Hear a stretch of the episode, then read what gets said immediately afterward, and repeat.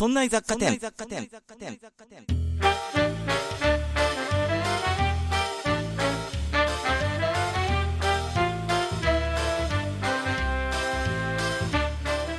さあ、今週も始まりました。そんな雑貨店。この番組は、雑貨店店長の私、和田が、日常生活で気になったことを、ちょっぴりざっくり掘り下げて、お店に遊びに来ている常連の下平さんが、ふーん、と言って帰っていく、という番組です。お送りいたしますのは、和田と、下平です。下平さんはさ、はい。夢ってある？え、えゆ、ゆ私の夢はね、は、はい。自分で小惑星を見つけること。だってそれが、青との約束だもんだもんだもんだもんだもん誰？漫画タイムキララキャラット法文社より恋するアステロイドえー、下平さんはですねもう各方面から怒られねえかな今週 下平さはい。んあの恋するアステロイドっていう漫画アニメはご存知ですか、あるのは存じ上げております。あるのはご存知。えーこれはですね、先ほども申し上げました通り、漫画タイムキララキャラットというえー雑誌にですね、掲載されている法文社さんから出てますね。はい。えー4コマ漫画でして、これアニメにもなったんですよ。うんうん。で、これどんなお話かって言いますと、はい。えーと、高校生の女の子たち、地学部に所属してるんですが、はいこ。の子たちがですね、えー自分で小惑星見つけたいと。うん。で、小惑星見つけて、ある名前をつけたいんだとう。いうん夢に向かって頑張るというお話なんですね。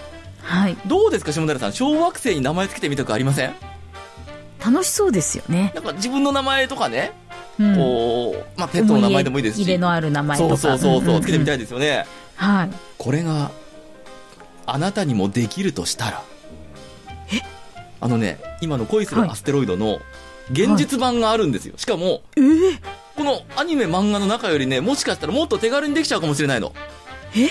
あのね、我々、あのーまあ、JAXA の一員じゃないですか。本当に、本当にね、各地から怒られると思うんだ。そ、そこはうんとは言えないな。で、JAXA とか、あの、国立専門での一員と自称している、まあ、うん嘘つき集団じゃないですか、我々は。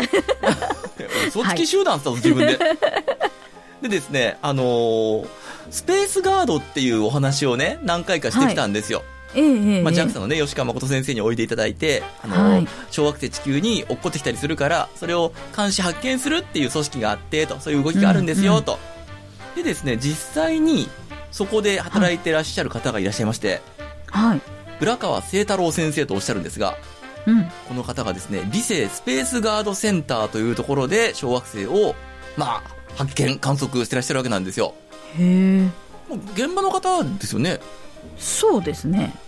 は話聞きたいですよね。え？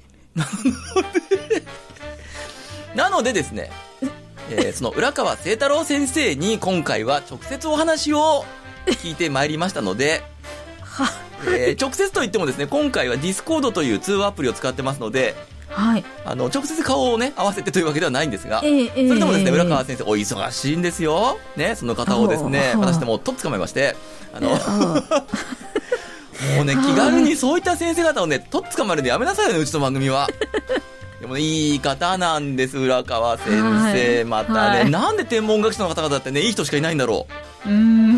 う。でね、こんなね、ど素人のね、バカな質問いっぱい聞いてくれまして、はい。で、そのスペースガードセンター一体どんなことやってるのとかですね、はい。小惑星に名前を付けるとはという、んそんな可能性についてもですね、お話をはい聞いてまいりましたので、先ほどの茶番はですね、え全部聞いてくれればわかります。あ お前は一体何を言ってるんだと。ね、はい最後まで聞いてくれればわかりますんで、下平さんもこの後一緒に聞いてください。はい。それでは今週もそろそろ始めてまいりましょう。今週も、そんな居雑貨店へ、いらっしゃいませ。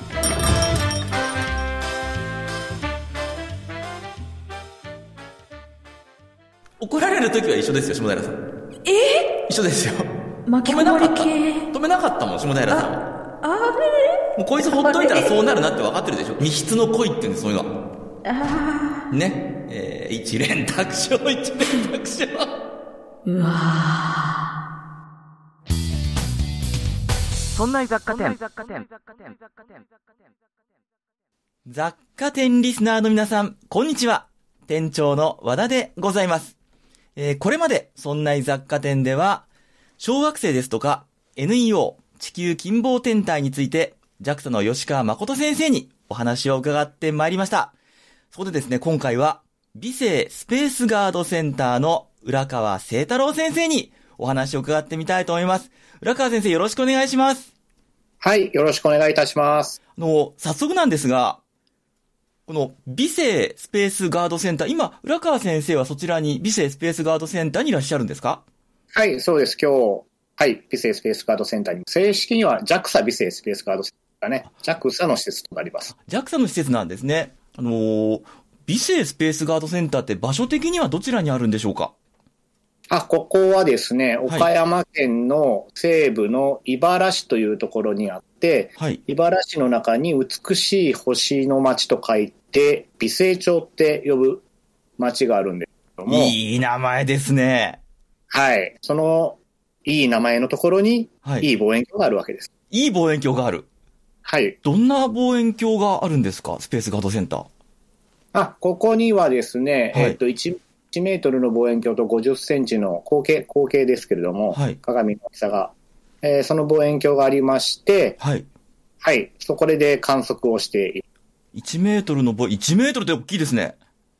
そうですね、まあ日本の中では大きい方だと、まあもちろん一般の方は持ってない。持てないですね。はい。じゃあ、それを使って、スペースガードセンターでは、まあ、スペースガードをしてらっしゃるんだとは思うんですが、どんなものを観測してらっしゃるんですか？はい、ここでは、えーっと、スペースデブリの観測と、はいえーっと、小惑星の観測、この二つをやっています。スペースデブリと小惑星の観測。はい。スペースデブリっていうのは、あれですか？宇宙に浮かんじゃってるゴミ。あ、そうです。よくご存知。はい。これそんなにたくさんあるんですか？はいたくさんあるあると聞きますが、はい。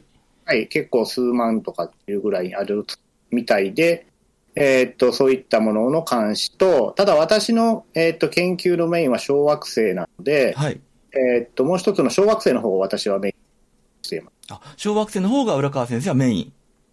ああの、研究対象。ははいはい。そうなんですか。はい、そうですね。はい。あの、小惑星は、地球の空から遠いところ飛んでますよね。で小惑星っていうぐらいですから小さいですよね。そうです。これどうはい。はいどうやって見つけるんですか？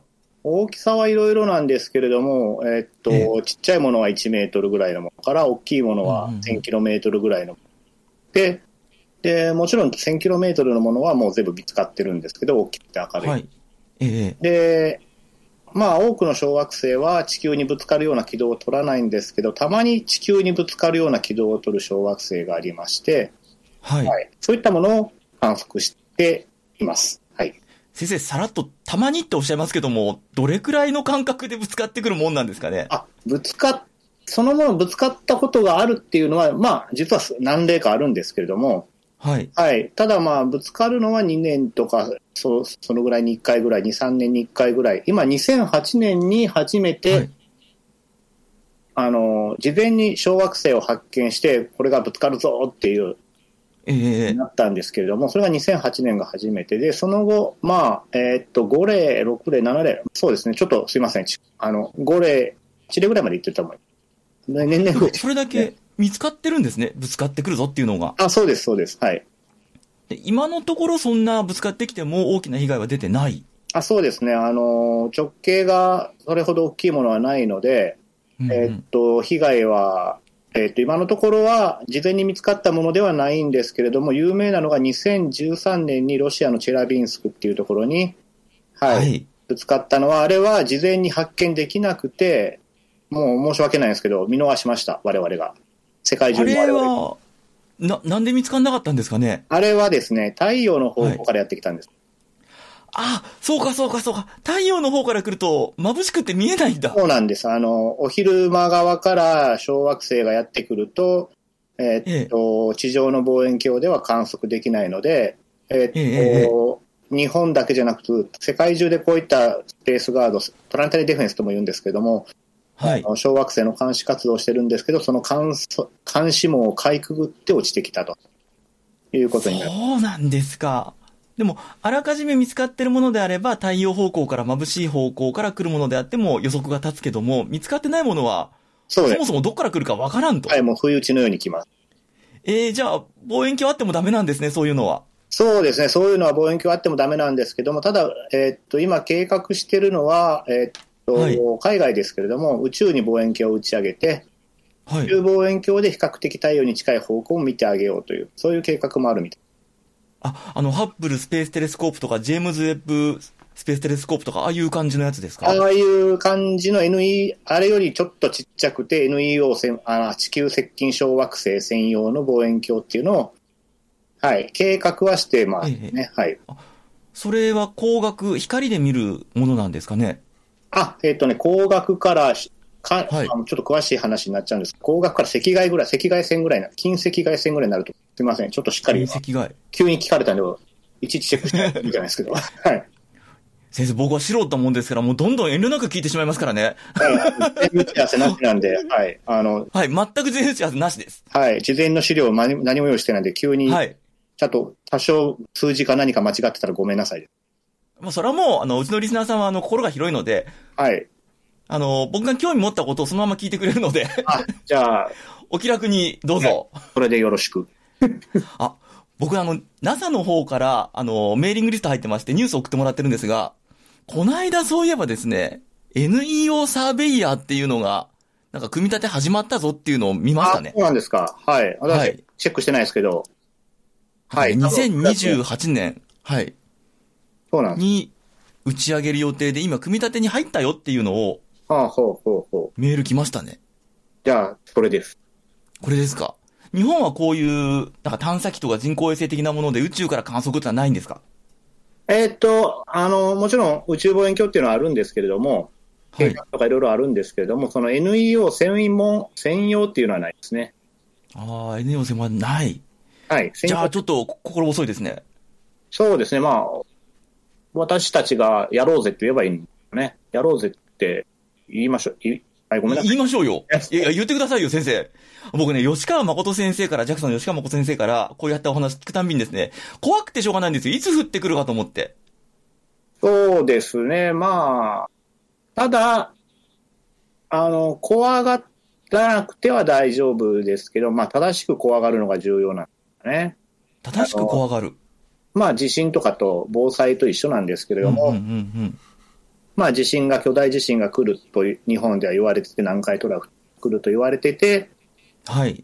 で、言われてて何もしないのか、防災計画を立てるのかっていうと、まあ、しっかり防災計画立ててますよね。あ、立ててます。はい。で、かといって皆さん、今日、と南海トラフが来たらどうしようとか思って、人生がやめだって言って、自暴自棄になってま、ないですよね。なってはないで。あの、1999年に一部の人がそうなったことはありますが、はい、7、7月ぐらいですか？はい。ノストラダムスがどうしたこうしたで、はい。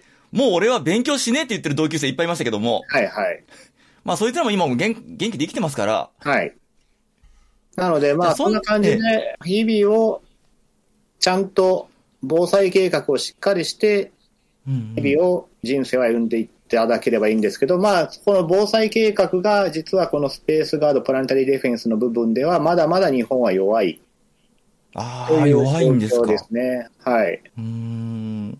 僕もいろんなニュースとかこういったものをウォッチしてるつもりではいるんですが、何しろ金がないと。うん。出してくれ金をと思ってるんですが、はいだ。って僕らの命に直接関わりますからね。そうなんですね。だから、まあ、保険だと思ってくれればうんですけども、保険料として1人1円ずつぐらい欲しいところなんですが、まあ、それを言うと、みんな、俺もこれも、この部分も大事だ、この部分も大事だと、津波対策が大事だと、まあ、いろいろそういうのがあるので、まあ、難しいですよね。はい。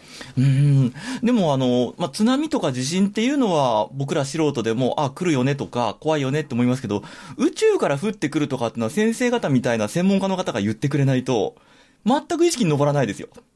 そうですね。はい。あのー日々、ね、まあ地震みたいに、たまにこう、世界の各地でどっかに起こるとこう気が引き締まるんですけれども、うんうんまあ、うんまあ2008年以来、7例、8例とあの地球にぶつかる小惑星出てきますが、まだ、うんうんね、あの、日々、これでどうにかしなきゃっていうのもないですし、うん。はい、日本の防災計画にまだ載ってないので、うん。あ、そうかそうか。津波だ地震だは防災計画政府が立ててるけど、小惑星とかはないんだ。そうですね、はい。ああ、そうか。でも、先生方が発見されて実際にこう地球に落ちてきてるのが何例か重なっていくと、やっぱり一般の方も、これやべえんじゃねえかって多少思い始めるんじゃないですかね。そうだと思います。まあ、まあ、我々としてはそういった日々の多くの一般市民の方々に、こういったか、あの、危険性があるっていうことをたくさん知ってもらうと。そういったことを地道に積み重ねていくのが、まず第一歩かなとは思う。ええでそういったニュースを聞いてもらったり、それから、先ほどお話出てきたチェラビンスク隕石とか、はい。あれ映像衝撃的でしたもんね。そうですね。はい。私も、正直あれはびっくりしましたし、うんうん、実はあの日の前日に 2012DA14 っていう小惑星が、はい。に近づくっていうことで、うんうんうん。で、実はその取材を受けてたんですね。ちょうど。ええそうだったんですか？はい。で、取材中にチェラビンスクが落ちたので、もう番組内容をちょ、もう急遽 DA14 はほんのちょっと紹介したするぐらい。はい。DA14 も確かかなり近いとこ通っはい、てたんですよね。はい。ええそれやってる真っ最中に、そうですね。はい。そんなライブな出来事が。うん、すごかったです。はい。まあ、だから忘れた頃にやってくる。忘れてないんですけどね、本当に油断ならない。い、いつ来るかわかんないですね、あいつらは。そうです。はい。まあ、大きいのは、まあ、だいぶいけるんです。あの、大体分かってるんですけどね。10メートルクラス、20メートルクラス。もうやっぱり2、30メートルクラスが危ないですね。2、30メートルクラスが危ない。見つからない。見つかりにくい。ちょ直前にならないと見つからないですね。あの、ああ、そうなんだ。まあ、ちっちゃいものは見つけにくいっていう、まあ、ものですから、はい。チェラビンスクも確か直径が数メートルから15メートルくらいとそうですね。聞きましたが。17メートルぐらいって言われて。17メートルぐらいはい。で、まあ、それも、まあ、ギリギリまで見つからな、まあ、結局見つからないわけですけれども、見つからないまま落ちたわけですけれども、そうですね。だから、そういったものを最近は、まあ、世界中で協力して、あの、見つけてやろうって、あのドライブレコーダーとか、それからいろんな監視カメラとかにもいろんな映像映ってて、そうですね。街中に直接落ちたわけじゃないけども、かなりの被害は出ましたよね。はい、あれ、ドライブレコーダー、まあ最近はね、そう、あの、ドライブレコーダーが普及しているのもあって、よくうんうん波及カメラとか、波及とかがね、よく一般の方でも見えるっていうのはね、波及ってなが赤すごく明るい流れ星ですね。明るい流れ星。はい。ああ、SNS なんかに時々動画流れてますね。はいあ、まあ僕もね、この間撮れたんですよ、それ。あ、そうですか。はい、はあのー監視カメラっていうか防犯カメラみたいなの空に向けてありまして、い。はい。それにですね、映ってました。はい。流れ星とかよく映ってたり、お明るい火球も映ってるんで、うん。まあ、その火球の大きい場が、ええまあこの小惑星です。でああいうの見ると、結構な数降ってきてんだなってことを実感しますね。そうですね。あの、降ってる量としてはかなりな量。はい。確かトラック何台分かぐらいの、4, 4トントラック一 何台分ぐらいかの量が1日あたりに地球に降り注いでいる。一日ですか？はい。確か。その中にうっかりでっかいの混じっちゃってることもあり得ますよね、そりゃまあ。総量はそうなんですね。で、でっかいのがどっかであるかもしれないですけど、まあ、監視網に、は、とかだ、誰も知らない太平洋の真ん中に落ちてる可能性ももちろんある。ああ、そうか、海の方が広いから、うん。見つかってないのももしかしたらあるんだ。まあ、可能性としては大いにある。それはたまたまこの陸とか街に落っこってきちゃった日にはもう偉いことに。そうですね。はい。だからね、一般の方もね、ちゃっとで意識してほしいなと思うんですよね。あのね、僕今ですね、NASA のアイズオンアステロイズっていうサイトを見てるんですが、はい。これ、私も見てみ地球、太陽を中心にして太陽系の軌道が書いてあるんですが、はい。小惑星がですね、えらい数いるんですよ。立体的に見ることができるんですが、はいはいはい。アイズ・オン・ザ・ソーラース、ああ、ああ、はい。はい。私も見ましアイズオンアステロイズ。た。はい。まあ、多いですね。そうですね。まるでね炭酸水の中にいるみたい。ああ、本当ですね。ああ、見ました。ああ、はいはいはいはい。これ、でも、見つかってるやつだし、割と大きいやつだと思うんですよね。そうですね。見つかってるものなので、はい。わかりやすいですね、この図。はい。あの、すいません。ラジオの人にはわからないです。あ、ありがとうございます。先生のご配慮いただいて。はい。もうね、リスナーそっちのけで僕の興味のあること聞いてっちゃってるもんですから。うんいやー、これが太陽系内ブンブン飛んでるかと思うと、ええ飛んでんですね。してたまに地球にぶつかるんでやっぱり多少ゾッとしますね。はい。こんだけいると思う。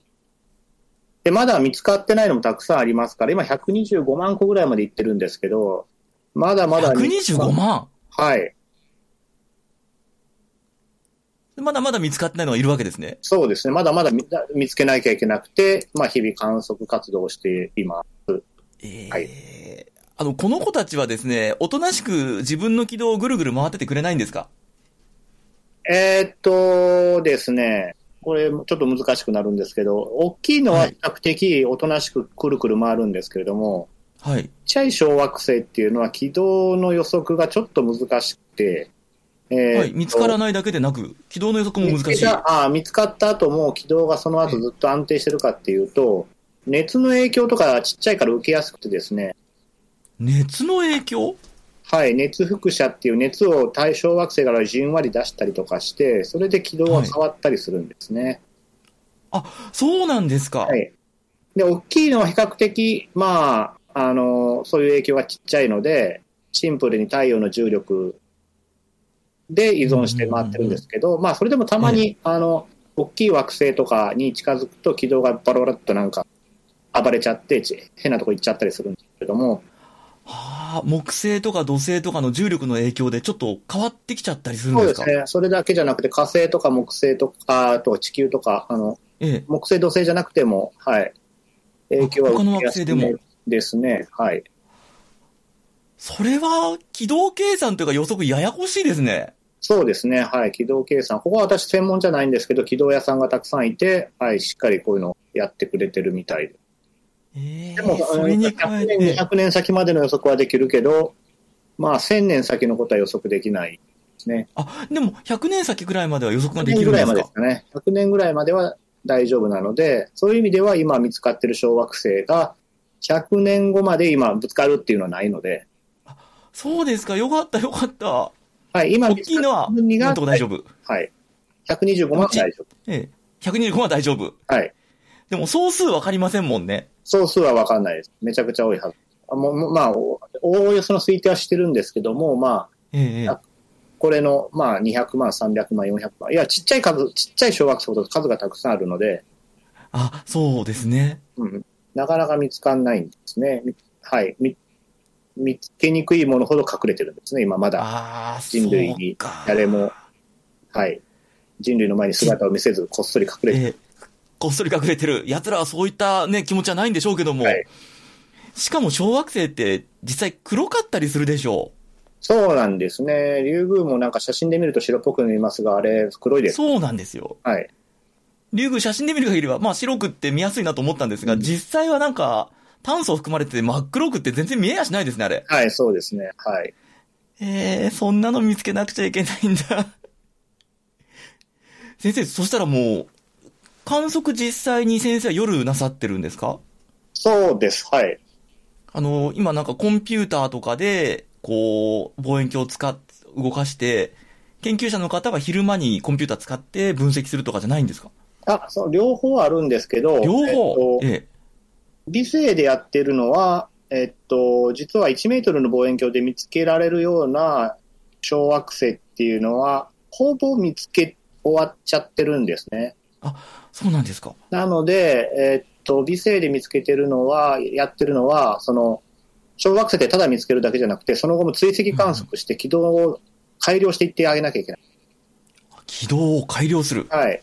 で、ええ特に見つかったばっかりのもの、今、アメリカのハワイにですね、パンスターズ望遠鏡っていう、超強力な望遠鏡がありまして、えええここが小惑星をゴロゴロゴロゴロ見つけるんで、えええで、パンスターズが見つけた後に、パンスターズハワイにあるので、あのー朝を迎えちゃうと、ちょうど日本が夜になるので、はい見つ。けた後にすぐ追跡観測をしてあげると。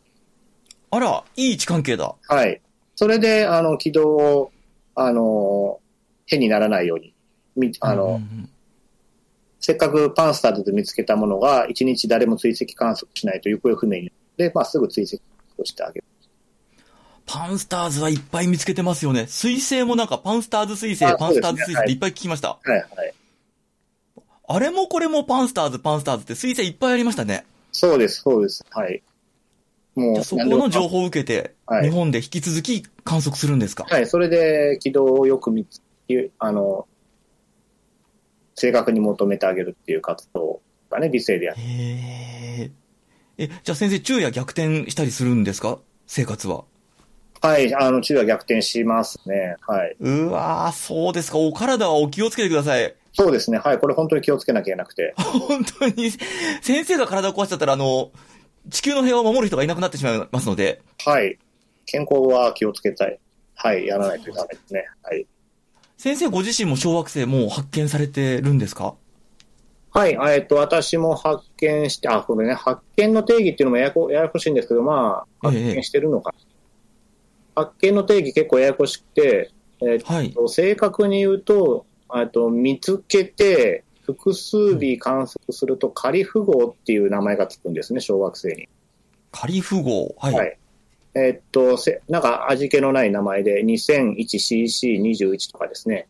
今、の、だいぶサ2の拡張ミッションで行く天体なんですけれども、それは2001年に見つかった、まあ、3月上旬に見つかった小惑星ですよ。あ、2月上旬に見つかった小惑星ですよっていう意味が、この 2001CC21 に含まれてるんですけれども、はい。で、それが何回も、えーっと、追観測をして、軌道がきちっと求まれば、えーっと、確定番号というのが、確定番号。それもまた番号なんですか？そうです。へで、ー 2001CC21 は、確か、えーっと、98943番かな。98,943番という、えーっと、確定番号がついています。はい。はい。で、この時点で、確定番号がついた時点で小惑星は発見ってなる。あ、そうなんですか。はい。でなので発見すると、ええ。発見するとそうです。あの、名前つけれるったり。名前をつける権利がある。はい。名前をつける、名前を提案できる契約。提案できるんですね。はい。国際天文学連合に提案できる。へえ。先生、それなさったことは？ああ、ない、ないんですけど、あの、小惑星浦川はあります。え？なんか研究、なんかね、研究頑張ってたら、ある日、研究会で、あの、名前をつけていい会があって、え、浦川っていう小惑星があるんですか？あります先生のお名前を取った。はい。ただな、なんか悔しいんですけど、あの、アメリカのローウェル天文台が見つけたか小惑星になってしまって、いやいや、自分で見つけてるから自分で、自分で見つけたやつにつけたいんだけど、あの、なんかその国際会議の場で、毎回何人か、はい、3年に1回ある研究会があるんです。そこで、なんか、100人ぐらいずつこう、な名前つけられる。え、ご褒美じゃないですか？ご褒美なんですけど、はい。お気持ちはわかります。自分が見つけたのにつけたいよってお気持ちは、痛いほどわかりますが、はいはい。あご褒美でくれ、そういうふうに。えー、羨ましい。はい。じゃあ、でも、いや、見つけてください。あの、実は、あの、小惑星を見つけることができるアプリっていうのを私今開発中でして、小惑星を見つけることができるアプリ？はい。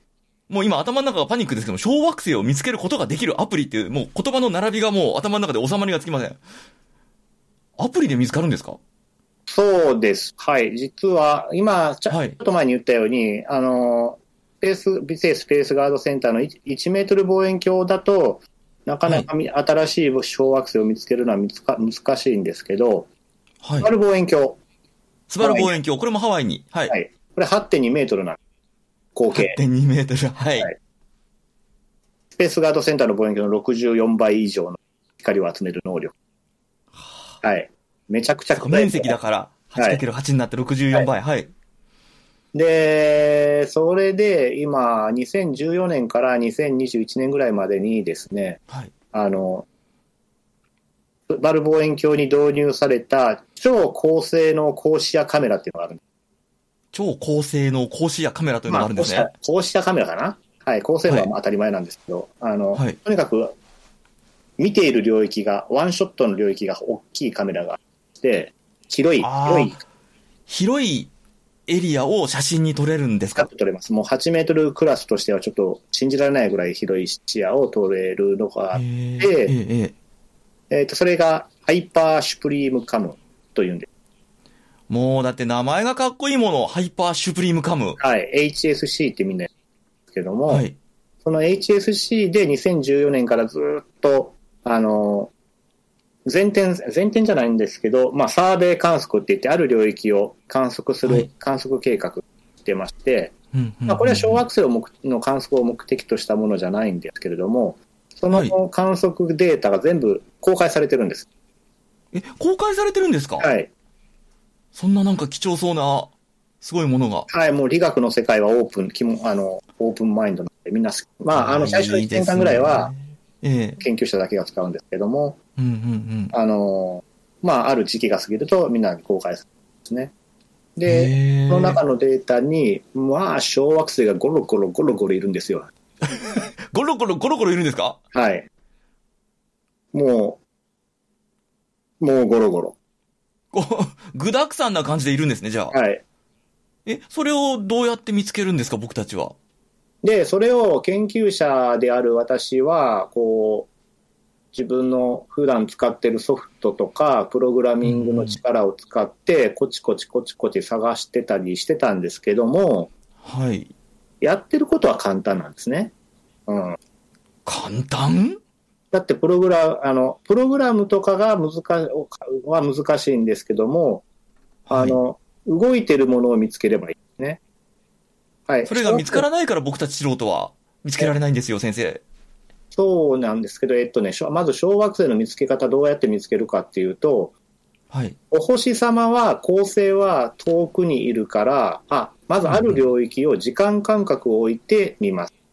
はいど。こでもいいから、ちょっとエリアを決めたら、そこを、はい例えば20分に1回とか言って、パンパンパンと20分に1回 5, 5枚、5回見ると、例えばします。はいはいはい。えで、そうすると、遠くのお星様は止まってるんだけど、恒星っていうぐらいだから止まってるんですけども、小惑星は場所が移動するんです。えああ、なるほどなるほど。比較的近くなので、宇宙規模で言うと。はい。小惑星も動いてる。地球も動いてる。うんうんうん、で、遥か彼方遠くにいるお星様に比べると、互いに動いてるスピードが違うから、ちょっとあの動いてみるね。ああ、で遠くの景色はなかなか動いて見えないけども、近くの景色とか、近くで動いてる人とか車は移動して見えるのと同じ。まさに素晴らしい。その通りです。なるほど。はいありがとうございます。はい。なので、そういう風にして探すんですけど、だから探し、だからやることは簡単ですよね。今、言葉では簡単ですけども、はい。言葉では簡単で、実際も簡単なんですけど、何が難しいかっていうと、スバルのデータって使うの大変かなとか、うん。どうやってそのうん5枚の画像を見比べっこするのかなとか、うん。そのあたりを、あの、が多分難しくてやり方よくわかんないってはい。なると思うので、そこをアプリケーション開発をして、はい。で、そのアプリを、が間もなく完成しもう完成するんですか？ます。そろそろします。はい。そんなアプリできちゃったらもうみんな見つけ放題じゃないですか、先生。あ、見つけ放題です。いいんですか？あ、いいです、いいです。あの、実はこれを、あスバルのアーカイブデータから、一人で一個一個見つけるのは、これやってやってられんなとな思って、で、これは、は一般の方に協力してもらいつつ、一般の方もこれで、スバル望遠鏡のデータを直接触れるっていう研究体系も得られて、まあ、ええ両者でウィンウィンじゃないかなと思って、そういうコンセプトのもとで開発を続けている。ウィンウィンなんですね。僕なんか両県が狭いもんですからね。もう自分だけで発見してやろうと思いますけども、理学の世界はそうじゃない。まあ、そうですね。あの、あの、本当ね、あの、最初の1個は嬉しいですけど、100、ええ200超えてくるともう、もういいよ そうか、それこそ星の数ほどあるんですもんね。はい。で、このアプリの名前が、えっと、コイアスっていう名前をつけてるんですけども、コイアス。はい。可愛い名前ですね。コイヤス。そうなんです。えっと、二つ意味があって、一つは、はい。カモンインパクティングアステロイドの頭文字を取って、はい。さあ、来い先生。すいません。僕笑ってしまったんですけども、あの、これまでもですね、いろんな JAXA の作った探査機とかもそうですが、まあ NASA もそうですが、いろんなところから頭文字持ってきて無理やりな名前をつけますよね。来てます。あの、カモンってついてるの僕初めて聞きました。はい。さあ、来いです。来やがれ。来やがれ衝突するような小惑星という意味ですけれども、カモンインパクティングアステロイズ、コイヤス。はい。つけましたね。はい。もう一個の意味は、これが、えっと、恋する小惑星というアニメがあって、はい。で、それが、えっと、ファンの間では恋アスと略されているようで、存じ上げております。あ、そうです。あ、そうなんです。はいはい。キララですね。そうです、そうです、そうです。はい。キララキャラット系のやつですね。そうです、そうです、そうです。私自身、あんま、しょ詳しくなかったんですけど、共同研究室はいすごい詳しくて、いろいろええくれました。はい。あれはもうだって JAXA とかビクセンとかいろんなところが本気でサポートした、あ協賛したやつじゃないですか。そうなんです。だから望遠鏡にもビクセンって思いっきり入ってるんですよ。あ、入ってるのもありましたね。入ってました、入ってました。はいそこから取っちゃったんですか、先生？はい、そこから、いや、一晩考えたんですよ。いろいろ名前考えて、はいアステロイドハンターにしようかなとか思ってたんですけど、なんかすでになんかそういう名前つけてるアプリがあったりとかして、ほうーん、なんか誰にも使われてないやつでってして、一般の人が使いやすくなって興味を持ってもらいやすい名前ってないかなと思って、うんうんうんそれで恋やすい。そうですか。あの、このそんなやつ分かっても聞いてらっしゃるリスナーの方々にはですね、アニメファンも多いんですよ。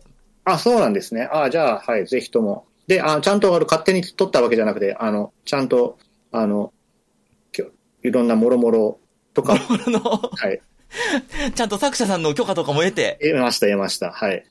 ああじゃあ、アプリのアイコンとか作者の方に書いてもらったらいいですよね。あ、もう書いてもらいました。あ、そうなんですか。準備万端ですね。あとはもう完成させるだけと。そうですね。今、プロトタイプが、あの、あるので、それも使っていただけ、興味ある人はまずそこから試していただきたいんですけども、はい。プロトタイプは会津大学のホームページに行って、COIAS コイアスと打つと、あの、検索にかかると思いま COIAS コイアス。会津大学コイアスで探せばす。はい、出てくる。はい。これ使い方は簡単ですか？うーんとですね、今、何人かの人がインストールしました。あ、で、今そのコイアスは、今の愛知大学のコイアスはまだデータがないんです。ああ、なるほど。データは私に問い合わせしていただきて、データくださいってう言うんうんうんけど、で、そのコイアスはインストールしなきゃいけない。まだプロトタイプっていうか、まだ制作中。そうなんです。ただそのインストール中学生でも成功してるんで、あ、そうなんですか。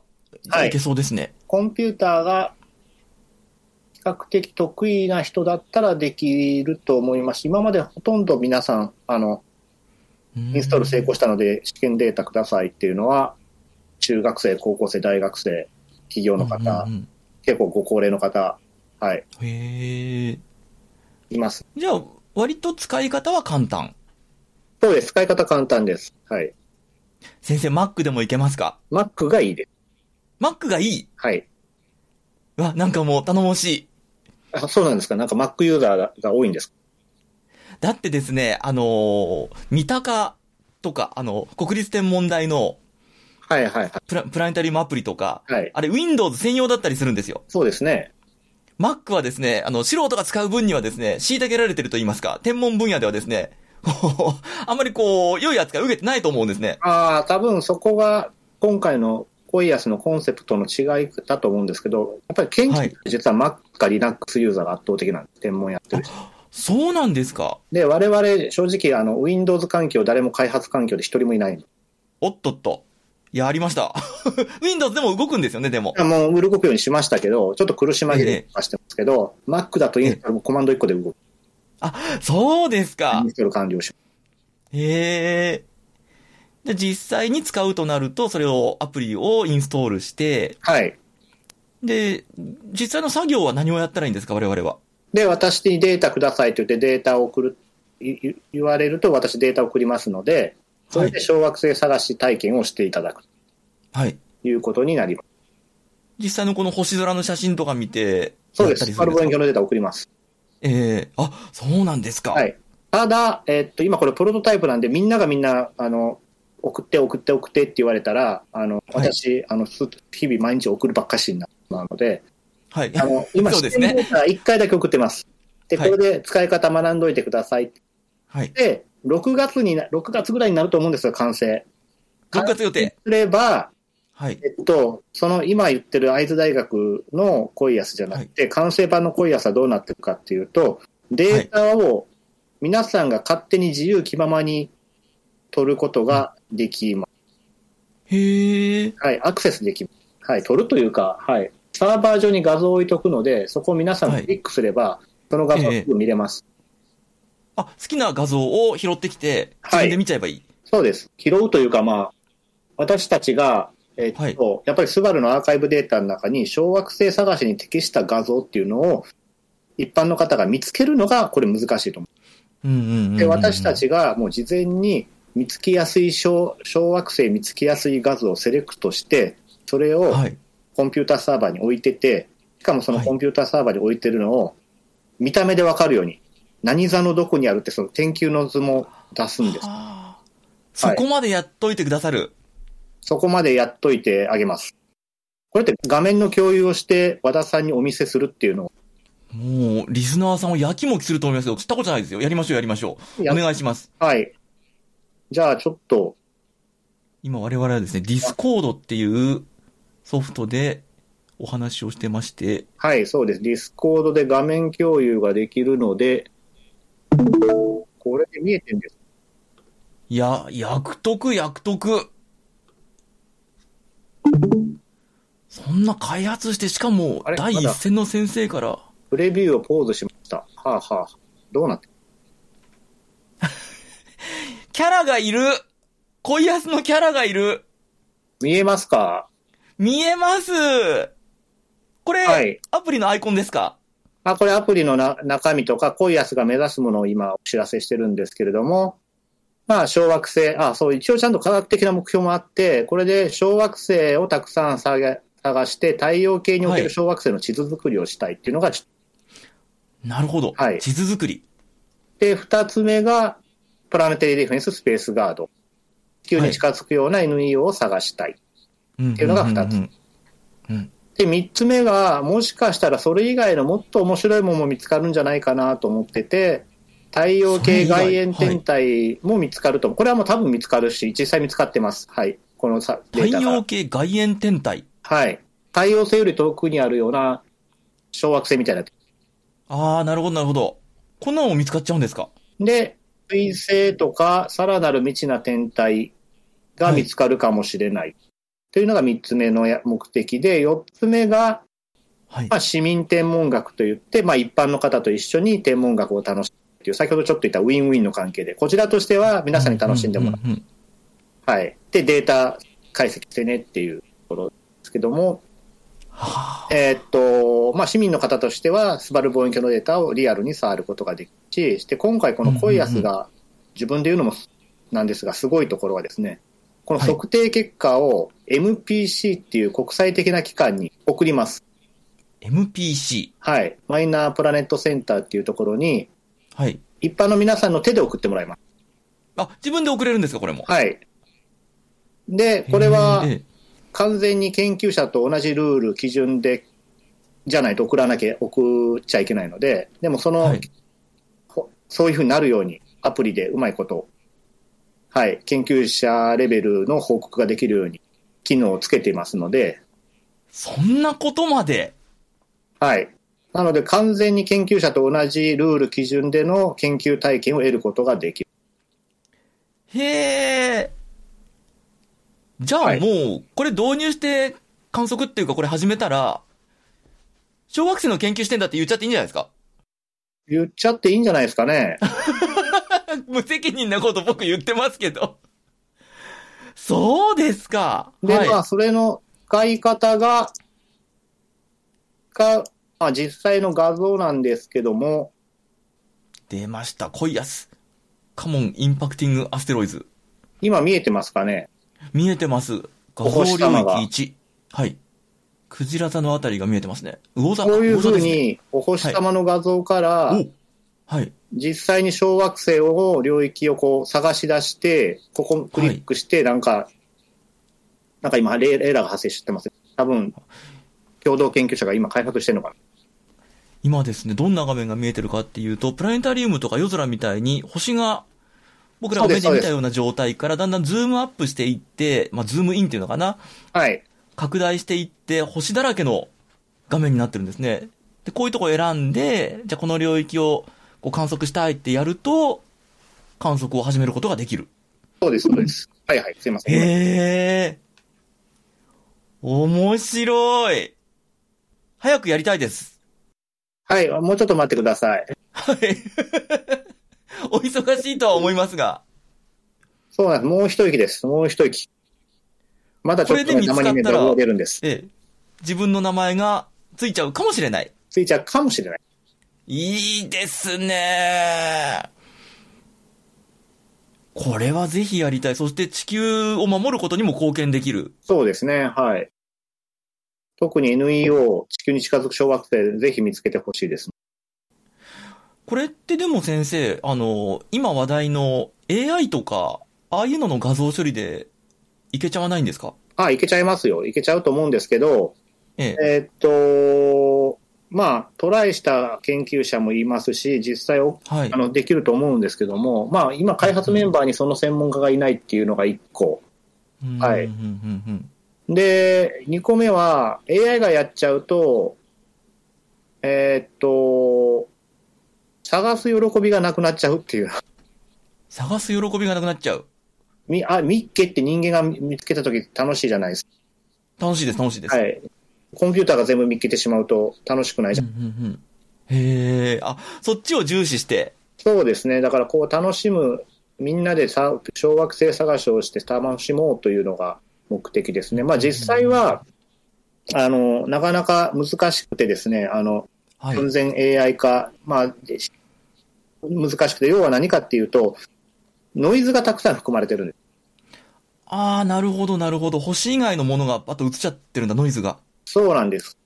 で、そのノイズを取り除くっていうのがなかなか難しくて、えーっと、それをどうにかしたいなと思ってるわけなんです。はい。で、そこは人間が、あの、判断してもらおうと。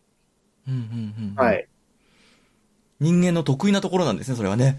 そうなんですよ。人間だとわかるけど、人だと、あの、機械だとちょっと誤検出してしまうっていうところがあって、うんうんうんはい。それをやろうかと。それをちょちょっとあの、なるほど。おあの任せようかとしてて、じゃあ、じゃあ動き、動いてるのもう一回動画見せますね。はい。はい。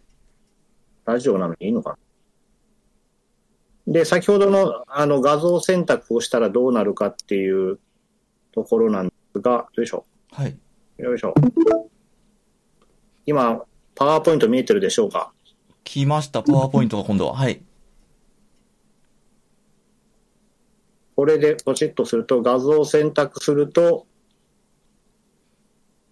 まあこれで画像、今、あの、先ほど、本当はこれは、あの、先ほどお見せしたお星様のだらけのところから選ぶんですけども、はい。まあいくつかパラメーター設定すると、で、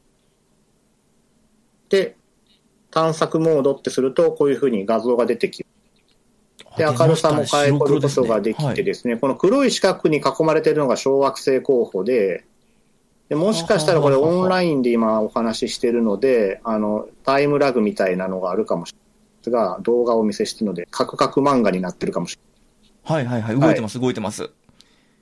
今、で灰色の背景に黒、白い点かな？白い点が動いていってるのが見えるんですが、その白い点の周りに四角がない。そうです。そうです。これが小惑星候補のマークでして、でこん、なにあるんですか？明るい星の近くに行くと、はい。のその明るい星のけどノイズがあるので、それは、あのノイズなので選ばない。であ、この画像、まずお星様を抜いています。特殊な画像処理をして。いわゆる構成を抜いて。で移動する小惑星だけをと見えるようにしといて、はいそれを選んでクリック操作で選ぶだけ。あ、これが怪しいぞっていうのをクリックすると、はい。小惑星を認定、認定、認定って認定作業を人がするだけ。なるほど。これは AI には今のところ上手にはできない、まだ。できるかもしれないですけど、私たちが共同研究者に AI の専門家がいない。なるほど。で、もちろんこれも AI っていうではないんですけども、あの、コンピューターの技術を使って、候補天体をだいぶ絞ってます。ああ、なるほど、なるほど。本当は最初にすごいたくさんあったんですけども、小学生らしいものを絞っていってて、絞って絞って絞ったけど、最後まで判定できないラストは人間の目で確認。あ、なるほど、そういうことですか。はい。で、最後このレポートっていうボタンがあるんですけど、すいませんね、ラジオの人。あの、会津大学のホームページ行ってダウンロードしてください。で、これが今見て見てるのが、国際的な機関であるマイナープラネットセンターに送る報告フォーマットです。はい。で、これに名前を打ち込んで、メールを送ればおしこんだけですか？まい。はい。これでもう観測終了っていうことになり、測定終了かな。じゃあ基本的にはデータをもらって、その写真というか画像を見て、これが怪しいぞっていうのを印つけたらば、名前書いて送るだけと。そうです。あら、簡単。で、今このプロトタイプで試験やってるんですけども、もう7000個報告してます。え、もう7000個ですか？はい。プロトタイプでどれくらいの期間もうやってるんですか？プロトタイプは、まあ、なんかいろんな小惑星探しに適したデータを使いながら、まあ、ちょこちょこちょこちょこ、どうですかね。でもずっとやってるわけじゃないんで、あの小惑星探しをして間違ったらバグ出し、あの、このプログラム修正とか。まだちょっとしかやってない？あ、でもかデータとしては2日分もないかえ、2日分？な。はい。?2 日分もないぐらいで7000ですか？はい。見つけ放題ですね、じゃあ。あ、もうだから、もう、あ見つけるの飽きてますから。先生、飽きてるって言わないでください。専門家が。じゃあ我々素人はまだまだ飽きることを知りませんので。はい。だから、一人、早速だな、こ一人1000れ。個見つけて、ああ、来たって言っても100人見つけてくれた、100人がいれば、それで、そううん、10万個見つかるんですね、みんなで。そうですね。いや、はいそうですか。で、実際小、はいえっとですね、高校生も見つけてます。お、高校生も？はい。興味持った高校があって、あの、群馬県の新島学園という高校が、いや、濃い安で小学生探しさせてください。ええええええ。はい。で、360。そうですか。あの、アニメ漫画の恋安もですね、あの、高校生の子たちが小惑星見つけたいって言って頑張るんですよ。ああ、しはい、そうですね。ね。これがあればあの子たちも見つけられたのに。まあ、それがこのコンセプトの一つなんですけれども、あはい。の、はい、あの子たちに見つけてもらいたいっていうのもあるし、あとはええええ、この、やっぱりプロ、アプリ開発する上でいろいろ悩む、あの、途方に暮れる時があるんですよ。途方に暮れるっていうか、コンセプトがずれる時。あの、はい。もっと専門的にして大学生向けにしようかとか、もっと使いやすくて、小学生でも使えれるようにしようかってあるんですけど、困った時には、恋安で、なので、高校生の、高校1年生の地学部の子が使えるようにする。あなるほど。そこに立ち戻るようにしてる。あの、アニメ漫画の恋安の主人公たちが使えるようにと。はい。なるほど。ねじゃあちょうどいいですね。はい、こえれ、ブレがなくなりました。うんうんうんうん。だからそれだと、大学生の人で、ちょっとこういうの苦手っていう人でも多分使えるだろうし、小学生、中学生で興味あるぞっていう人は、ちょっと背伸びして、はい小学生、中学生背伸びしたがりますから。はい。もちろん、はい。使えると思いますし、今回、なるほど6月にリリースするのは、もう正直もっと簡単にな、ちょっと簡単になりすぎてるかもしれないんですけど、ええはいでもまあいろいろ試してみたりとか、言葉が難しかったりするんでね、用語とかが、うんまあいろいろ勉強しながらやってもらうと、うん。うん、いいかなと思いまその辺は今、インターネットで調べられますから、す。はい。子供たちも。そうですね。一応このコイアスは、あの、ホームページ用意するので、この上、このウェブ版のコイア、あ、今度ウェブ版になるんですけど、なるほど、はい。はい。お見せしたのはウェブ版で、そこにアクセスすれば、だアクセスしてメール登録すれば、ユーザー登録すれば誰でも使えるようになって、うわ、楽しみ。そうじゃあ今はベータ版みたいな感じで、まあ先行仕様ですね。そうです、そうです。はい。まあ今お得ですよ、皆さん。今なら一歩先に出ることができますよ。そうですね。一歩先んじてできることができますけど、ただデータの提供はすいません、できない。まあいいですはい。先生の研究を圧迫することになりますんで。はい。データで、いずれどんどどんどんどん、あの、AI が進化していっちゃうと、進歩していっちゃうと、まあ、ミスも少なくなっちゃうと思うんですよ。はい。だから、もしかしたら、やるなら今ですよ、皆さん。そう。AI がまだできないうちに、まあ私たちが AI に取り組んでないうちに。そうですよ。うん。そーっと先生たちがまだやってないうちに、我々の方で見つけ見つけちゃえばいいんですから。ええで、これがうまく、うん、見つかれば、まあ、そうですね。あの、125万が、だいぶ増え、また増えていくと思うんで。小惑星見つかったうんうんうん25万でしたけど、まあ、これ200年かけて125万なんですかね。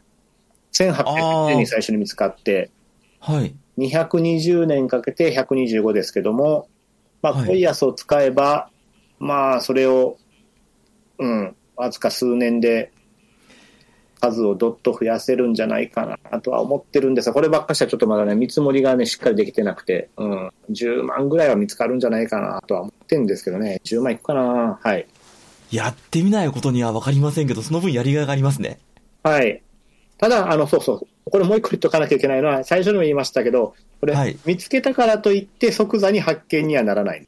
うん、もちろんもちろん。。はいい。あのースバルのデータ、これアーカイブデータなので、はい。複数日連続観測してるっていうのはあんましなくてです。うんん。1日だけのデータが多いんで、同じ領域を。なるほど。はい。で、そうすると軌道が繋がらないので、マイナープラネットセンターに送ったら、止め置きになります。止め置き。はい。追観測待ちっていう、こういうステータスになるので、で、追体追観測が起こるまで、仮符号はつかないの。うん。うーん。じゃあ送ったら気長に待ってりゃいいですねそ。うです。今も7000個のうち、ずっと気長に待ってます。でもある日突然、仮符号つきましたよってお知らせが来たら、それはもう嬉しいじゃないですか。そうですね。ただ、1日のデータでか仮符号ついたのはまだなくて、2日連続同じとこ見たのがあって、それは仮符号2個つく。へえ、はやっぱりつくんだ。うん。そういうのはありますけども、はい。じゃあそれが一日も早く、あの、僕らが、こう、完成品が使えるようになることを願っておりますんで。はい。あの本当に完成するのかな？間もなく完成と言って、早半早半年ぐらいなんです。まあやってるとバグ出ますしね。はい。まあね、いろいろあるんで。うんはい。他にも僕らがこの小惑星探査とか NEO 探査で、こう、できることってありますかね？そうですね。何をしてもらうかっていうと、あもし大きい望遠鏡を持ってる人がいるんでしたら、大きいって言っても、あの、一般の人でもいい30センチとか20センチぐらいのやや大きめの望遠鏡を持ってる人がいたら、その、パンスターズが見つけてるやつを追観測するっていうのが、まあ、それはもう本当に、日本で何人かのね、トップあの、アマチュアの人やってます。へえ。はい。ずっとやってる人がおられて、あの、軌道改良、軌道を良くすることに貢献されてる方何人し。えーっと、お金持ってる人とか、いろいろですけども、あの、望遠鏡時間を買っちゃってやってる人もいます。望遠鏡時間を買う？はい。アメリカとかで、あの、望遠鏡、インターネット望遠鏡です。インターネットで望遠鏡操作できる。あ、その時間をお金払って買うんですか？はい望遠鏡の使用時間を。で、それで、NEO、小惑星の追跡をやってる。ああ、そんなこともできるんだ。そうかな。あとはまあ、もし学生さんだったら、この分野に入って研究一緒にしましょうって。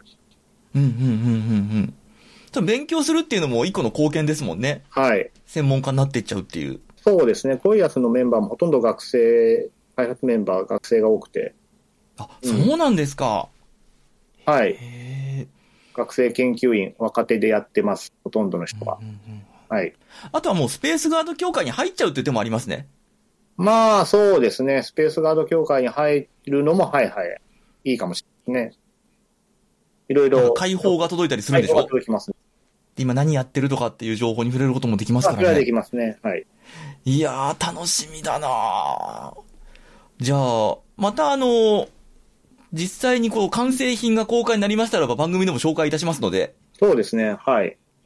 ぜひとも紹介していただいて、ああ、そう、貢献といえば、まだしっかりはできてないんですけど、このコイアスを今後どうやって運営をしていくかっていうのは悩んでるんでね。運営をしていくのを悩んでる。運用、運用。はい。もし興味のある、協力してくれる方、あの、要は、こういうのって開発するまでは比較的予算つくんです。はい。運用が。が始まる、完成しちゃうと、はい。日々どうやってユーザー対応をしようかとか、うんうんうんうん。全部ボランティアベースで今やってるの。ああ、そうなんですか。はい。あ、もうほとんど研究っていうのは、まあ、うん、まあ、すべてかどうかはわかんないですけど、少なくともコイアスはすべてボランティアベースでやっているので、うんうんうん。あのー予算はいくらかもらってやってたんですが、その予算も終わるので、この、はい。今後運用に入っていくと、はい、どうやってユーザーの人がバグを、あのうまく動きませんって言った時に対応するかとかですね。うんうんうんうんそういったなんか、なんか世知辛いですけど、はい。こういう普通のアプリのようにはいかないので、ボランティアベースでやってるので、まあそういうのをサポートしてくれる、まさに開発メンバーに入ってくれてもいい,、ね、いいので、ウェルカムな。か開発メンバー募集。まあそうですね、それが一番いいのかな。はい、はい開発メンバー募集です、皆さん。えー、リスナーの方で、そういうのに興味がある、できるという方。サーバー管理、プログラム開発、アプリ開発、やってみたい方、はい、ご連絡ください。給料どこに連絡すればいいですか？給はい、私のメールアドレス。いいんですか、はい先生。じゃあ、あの、インフォメーション欄に先生のメールアドレス載っけちゃっていいですか？でもいいですし、そうですね、会津大学に行くと、 COIAS のお問い合わせ先先っていうのがあって、そこがいい、一番。はい、会津大学。会津大学 COIASで検索して、会津大学 COIASで検索のホームページに行くと、はい。あの、下の方に COIASお問い合わせ先っていうのがあるので、はい。じゃあ、そちらにバンバン申し込んでいただいて、なりたいんですけどって言ったら、はい、はい。まあ、ちょっと Zoomで打ち合わせをして、顔合わせをして、研究の第一線に立てるかもしれませんよ、皆さはい、ん。いやー、じゃあ一日も早くですね、我々コイアス参加して、えー、小惑星を発見したいと思っております。はい、よろしくお願いしあ、ます。先生、長い時間今日はありがとうございました。はい、ありがとうございました。先生、最後に何かあの、リスナーの方々にメッセージ等ございましたらば。あ、そうですね。あ今日は長い間ありがとうございました。あの、私結構ラジオ好きなんで、もっとラジオリスナー的なことをやればよかったなと反省しつつも、はい。でもこうやって出れて嬉しかったです。あの、皆さん、あの、恋安間もなく完成するので、ぜひ小学生探し一緒に楽しみましょう。よろしくお願いします。ありがとうございます。先生、またあの、出ていただいていいですか？はい、いいですよ。はい。あの、うちの番組はですね、一回くらいついたら離れないで有名なので、はい。そうですね。そんな感じが。はい。あの、吉川誠先生の研究室にもですね、たびたびお邪魔いたしまして、あ、そうなんです。はい。先生、ダートのことがわかりませんとか、はやぶさのことがわかりませんと。って話してくれるんですね。そうなんですよ。ぜひですね、浦川先生にまたおいでいただきたいと思っております。はい。先生、今日はありがとうございました。はい、ありがとうございました。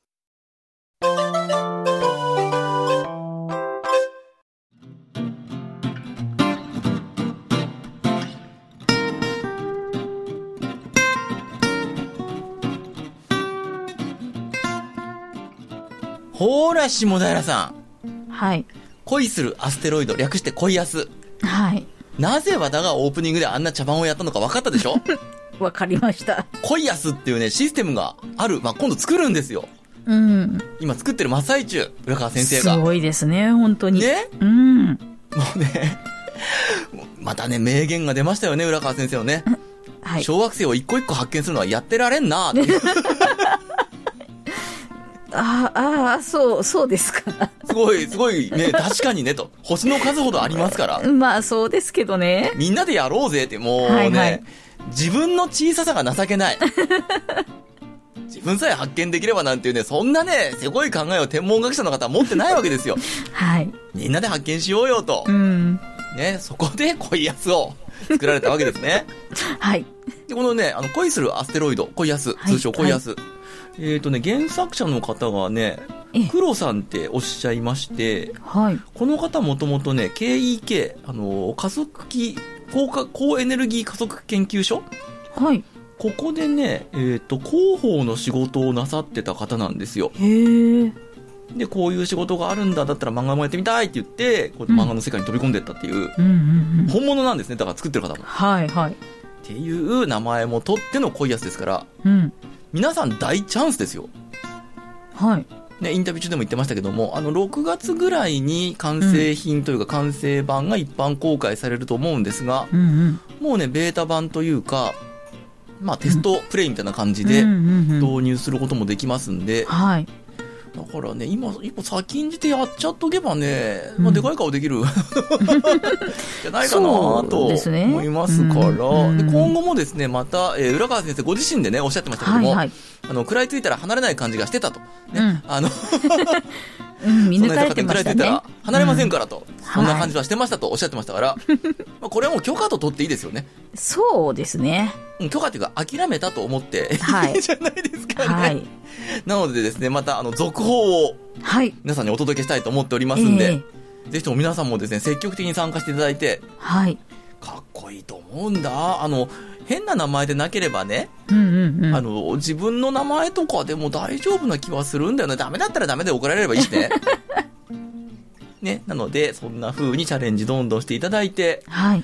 これからもね、なんか日本の天文学会は市民天文学と言いまして、いろんなところにこういうのを広げていくようなので、うほう。第一歩といたしましてもね、はい。やってみるといいんじゃないかなと思うんですよ。うん。なので、ぜひともですね、あの、参加してみましたとかですね、はいい、う方は、そんな雑貨店にまずお知らせいただいて、うん。なんならそんな雑貨店っていう名前をね、小学生につけていただければ、ね、と思っておりますんで、はい。ぜひともそういったメールをお寄せいただければと思います。はい。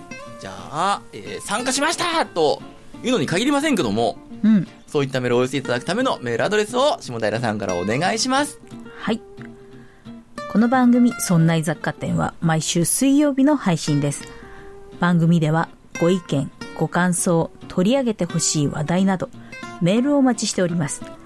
メールアドレスは雑貨 0438.jp zakk アットマーク数字で 0438.jp です。そんないと名の付く番組は他にも、そんなことないっしょ、そんない理科の時間 B と2番組あります。そんないプロジェクトというフレンズでお送りしております。そんないプロジェクトの各番組は audiobook.jp から有料配信も行っています。有料配信版には通常の配信に加えて、ここでしか聞けないおまけ音声がついておりますので、ご興味ある方はぜひ登録してお聞きください。そんないプロジェクトのホームページからも各番組や過去に配信していた番組をお聞きいただけます。ホームページアドレスは、そんない .com、sonnai.com となっています。また、ラジオトークやスタンド FM などでも活動しておりますので、ぜひ検索してお楽しみください。はい、ありがとうございました。はい。で、メールといえばですね、はい。えーっと、以前360回でサイさんという方からですね、はい。えっと、こんなアニメを見た記憶があるんだけれども、うん。なんていうタイトルだったか覚えてないんだよなってメールをいただきまして、はいはい。なんかね、えっと、どっかの星の話でロボットに支配されていて、うん主人公とヒロインが、まあ、そこを脱出するわけですね。はい。で、それを率いていた長老みたいな方がいらっしゃって、うんうんうんで、その方も実はロボットでなんていう、はい。で、ようやく地球にたどり着いたんだけれどもみたいな感じで終わるんですっていうメールをいただいて、はい。わかる方って募ったわけですよ。はいはい。そしたらですね、やっぱやってみるもんですね。えーっとね、この方は、どこだ？あったたたたた。ヒルアンドンさんからですね、はい。これじゃないの？っていうメールをいただきまして、さすがそんな雑貨店リスナーの力。はい。えーいつも楽しく拝聴させていただいています。360回でリスナーさんからどのアニメかわからないという話がありましたが、82年の24時間テレビのアンドロメダストーリーズが一番近いように思いました。というメールをいただきました。ありがとうございますあ。りがとうございます。アンドロメダストーリーズ。うん。サイさんぜひともですね、これ確認していただいて、はい。ご自分が覚えている気になっているあれはこれだったのかなっていうのが分かりましたらまた、はい。ね、お知らせいただければと思います。うんうん。こういうんでいいんですよ、メール。はい。大変助かりましたなに雑貨。店リスナーの集合値を使っていただいて、はい。その集合値の一端をこういうね、小惑星発見なんかに使っていただければな、なんていうふうにも思いますので、はい。えーぜひともですね、皆さん、積極的に参加していただいてと。はい。でですね、えー、無料版は今日はここまでなんですが、はい。この後、オーディオブック限定版、うん。浦川先生がですね、はい。どんなところから天文学に興味を持っていったのかと。はいはこれ聞くとね、とても身近に感じると思う。い。へえ。で僕すっごく身近に感じちゃったもん。へえ宇。宙に興味を持つきっかけ同じじゃないですか、と。ほうほうほう。根っこスタートは同じなのになんでこんなに変わっちゃったんだろうって。僕だって同じようにスタートしたはずなんだけどなっていうね、はい。えー、なんとも切なくなるようなお話がありますし、それからね、意外とね、はい。浦川先生こっち側の人間？え？こっち側の人間です。こっち側、どっちだ？はい。えー、そんなお話もですね、聞くことができましたので、はい。ぜひともごご興味のある方は続けて聞いていただければと思います。はい。それではそんな雑貨店、無料版の方は今週はこれで閉店のお時間にしたいと思います。そんな雑貨店、お送りいたしましたのは、和田と、下平でした。それではまたのご来店を、おお待ちしております。す。